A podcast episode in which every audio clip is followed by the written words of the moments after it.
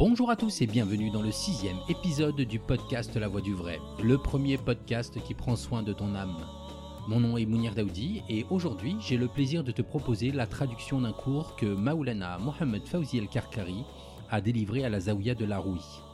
Ce cours est rapporté et traduit par Adrien Zapata. Et nous, on se retrouve après le cours pour une petite conclusion. N'y a-t-il vraiment plus aucune prophétie? Après celle du sceau des prophètes Le cheikh Mohammed Fawzi el-Karkari dit Allah dit À quel sujet s'interroge-t-il À propos de la grande nouvelle, An-Naba al-Azim, à propos de laquelle il diverge, que non, ils seront bientôt, encore non, ils seront bientôt. Surat An-Naba, numéro 79, versets 1 à 4. Quant à nous, ô disciples, nous entrons dans Hadrat al-Khulud par la porte de l'aisance de la Nobuwa. Sache donc que la Nobuwa dont nous traitons ici est Nobuwat al-Wilaya, la prophétie propre à la sainteté.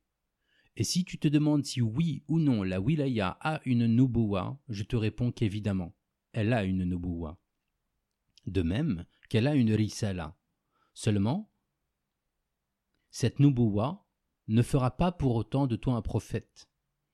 C'est une nubuwa d'inspiration et non une nubuwa de juridiction. C'est-à-dire que c'est une nubuwa qui ne comprend pas de rôle juridique dans la loi divine, la sharia. Mais plutôt, il s'agit d'une nubuwa de science et de connaissance de la station spirituelle correspondante. Pour que les choses ne se mélangent pas dans ton esprit, nous allons te faire une présentation succincte de la station de la nubuwa, afin que tu puisses t'en faire une idée. Allah Ta'ala dit Mohammed n'est le père d'aucun d'entre vos hommes, mais plutôt le messager d'Allah et le sceau des prophètes. Et Allah est parfaitement omniscient. Surat 33, verset 40. Ce dont Abu Hazim, je suis resté auprès de Abu Huraira durant cinq ans. Et je l'ai entendu rapporter que le prophète sallallahu dit Au sein de ses enfants, au sein des enfants d'Israël se sont succédés énormément de prophètes. Dès que l'un d'entre eux disparaissait, il était remplacé par un autre. Cependant, il n'y a pas de prophète après moi. La nubuwa dont il est question dans ce hadith est la nubuwa de juridiction, la nubuwa de sharia, c'est-à-dire qu'aucun prophète ne viendra apporter quoi que ce soit à la juridiction du messager d'Allah sallallahu alayhi wa après son avènement. Ceci dit, il est reconnu comme authentique qu'à la fin des temps descendra le prophète d'Allah et Isa, salam. Au travers du hadith, le bien-aimé sallallahu alayhi wa nous enseigne donc qu'après lui, la nubuwa de juridiction ne descendra plus, car cette station spirituelle fut scellée par lui-même. Mais que Sayyidina Isa alayhi salam descendra dans la station de la wilaya. C'est la raison pour laquelle il ne sera pas imam et ne dirigera pas la prière. Plutôt, il sera ma'moun, derrière Saïdina el-Mahdi. La nubuwa de juridiction est interrompue. Elle fut scellée par notre maître, Maulana Muhammad sallallahu alayhi. Notre propos traitera donc ici de la station spirituelle de Nubuwat el-Wilaya, la prophétie de la sainteté, et non pas celle de Nubuwat el-Anbiya, la prophétie des prophètes. Car concernant les prophètes, il s'agit d'une toute autre science, que l'on appelle ilm al-hadarat, Sache donc, puisse le Seigneur te permettre d'atteindre sa connaissance, que ce que l'on traduit par la nouvelle, An-Naba, est un développement oratoire émanant du vrai, une allocution seigneuriale et un esprit divin. An-Naba An-Naba flue depuis la porte de la parole divine, celui au degré élevé, possesseur du trône, il envoie l'esprit de son fait sur celui qu'il veut d'entre ses serviteurs afin d'avertir au sujet du jour de la rencontre. Sourate 40, verset 15. Celui au degré élevé est une manifestation d'entre les manifestations du Elif el-Fardani, au travers de la Noboua.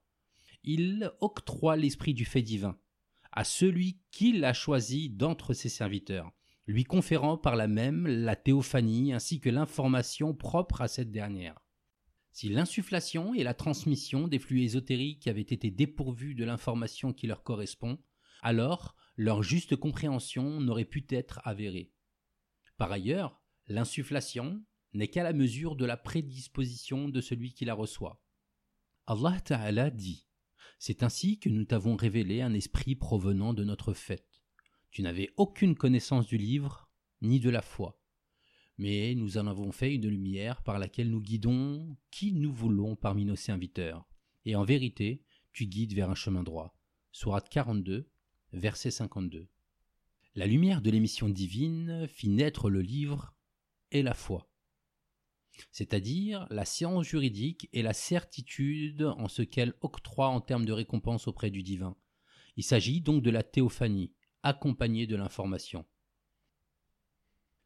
Dans le récit de Sayyidina Yahya, salam, lorsque les enfants d'Israël entreprirent de l'assassiner et qu'ils scièrent en de l'arbre dans lequel il avait trouvé refuge, Sayyiduna Yahya se mit à gémir et à se lamenter. Le vrai, Azzawajal, lui révéla alors Si tu ne cesses point, j'effacerai ton nom de l'assemblée des prophètes.